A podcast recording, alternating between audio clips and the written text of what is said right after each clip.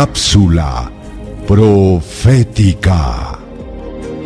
En el capítulo 11 de Daniel, especialmente desde el verso 21, se describe la obra del hombre despreciable u hombre vil, entre ellas la profanación del santuario. Ahora, en el verso 45 se presenta un evento glorioso para el perseguido pueblo de Dios. Leamos lo que la Biblia dice y plantará las tiendas de su palacio entre los mares y el monte glorioso y santo, mas llegará a su fin y no tendrá quien le ayude. Amigos, finalmente el pueblo de Dios será liberado y triunfará con Cristo. Dios es justo.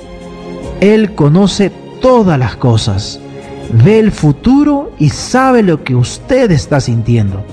Él conoce su dolor cuando la muerte le arrebata a un ser querido.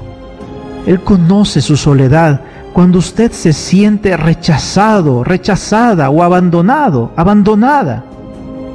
Pero si usted se lo permite, Él le confortará y le dará la seguridad de que todo lo que le provoca dolor terminará cuando llegue el más grande y más esperado de todos los acontecimientos el regreso glorioso de nuestro Señor y Salvador Jesucristo.